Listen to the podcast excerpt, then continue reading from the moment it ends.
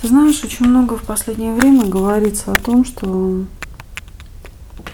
э, просыпается там самоосознание людей. Вот в России очень много гуляет мифов о том, что Россия там воспрянет, да, то есть идет какое-то возрождение там некого национального духа, некой идеи такой русской.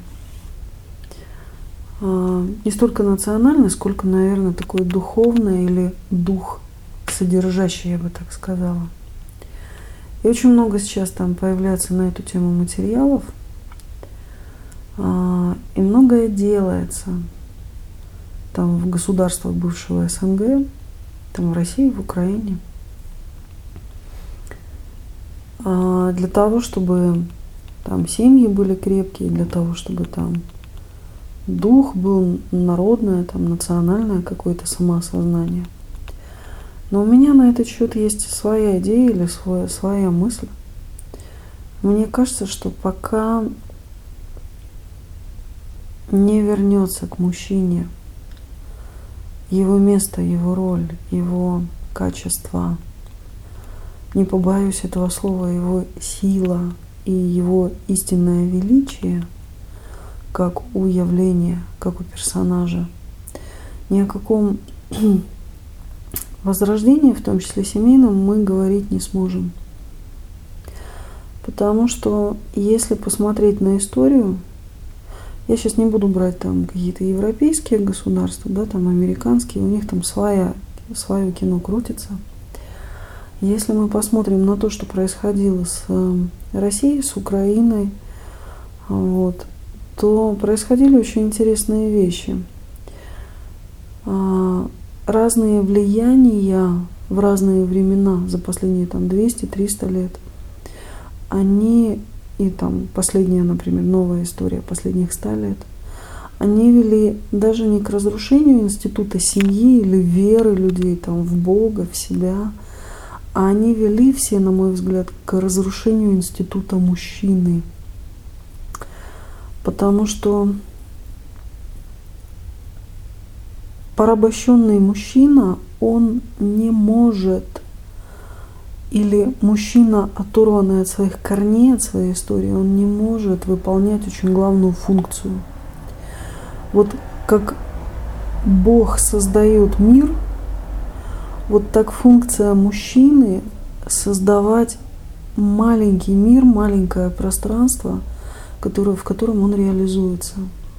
То есть мужчина, функция мужчины по определению это человек, создающий условия – минимум для своей семьи, а максимум для э, целой среды людей.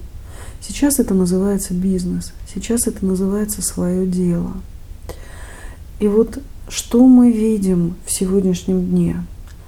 Даже если мужчина умеет создать бизнес, он зачастую совершенно пассивен, либо ограничивается непродуктивным поведением или немножечко деньгами для жены, для семьи, для того, ну вот и вот это он называет построение отношений в семье. То есть очень редкие мужчины, которые успешны в бизнесе, которые успешны в своем деле. Причем это может быть не обязательно какой-то огромный или большой бизнес, или большая какая-то политика. Это может быть локальное какое-то дело его. Но редко мужчина, преуспевающий в своем деле, точно так же преуспевающий в деле семьи. Потому что у мужчины на сегодняшний момент абсолютно пассивная, стертая, размытая позиция в семье. То есть мужчина должен жениться, Мужчина должен обеспечивать и должен заниматься с детьми. А женщина ему диктует, и женщина его всячески переделывает, критикует и претенци... Э, относится с претензиями. Вот это очень частая картина. Я сейчас не беру те редкие, замечательные, там, любящие семьи. Я просто говорю о такой какой-то вот э, частой схеме, которая повторяется вот сегодня в, у людей, да, в их жизни. И вот, на мой взгляд, пока мужчина не вернется и не поймет, не ответит себе на вопрос, кто я, а это вопрос именно мужской, вот ни о каком нормальном обществе, ни о каком светлом будущем или адекватно стабильном будущем и также адекватно стабильном бизнес-среде мы говорить не можем. Потому что у мужчины роль, я еще раз повторюсь, создателя условий, созидателя. Женщина и те, которые, для которых мужчина создает условия, они наполняют его мир, его вот этот город, его страну, правителем которой он является, вне зависимости, маленькая эта страна или большая. Если говорить о мужчинах, то я бы разделила мужчин вот по качествам на три категории. А, первая основная категория – это мужчина, как раз создающий условия. Это мужчина, который нашел себя, он стремится, либо он знает ответ на вопрос, кто я, не кто я, а кто он такой, да, вот. И он как раз создает условия, в которых реализуются многие другие люди и процессы. Но у него есть, как правило, очень узкое место. Он нуждается в поддержке, он нуждается в развитии, он нуждается в таком иногда сопровождении, которое, на мой взгляд, обязана выполнять его супруга, либо его близкие люди. Но из-за того, что нет качественной системы семьи и правильных отношений в семье – он либо варится сам в себе, либо отрывочно, несистемно собирает вот эти знания, информацию, которая, которая его раскрывает и меняет. Этот мужчина интересен тем, что он делающий, он создающий. А вторая часть, там, или вторая там, часть, да, или подкаста мужчин для меня, это Мужчина сам себе на уме. Сейчас таких много, они в основном сосредоточены в области так называемого духовного поиска. Это такой человек с непонятным возрастом, очень часто со скатанным ковриком йоговским за спиной. Человек, который ищет сам себя во имя себя, самим собой, наедине с собой. И такой вот он, он жадный на отдачу, он в основном берун.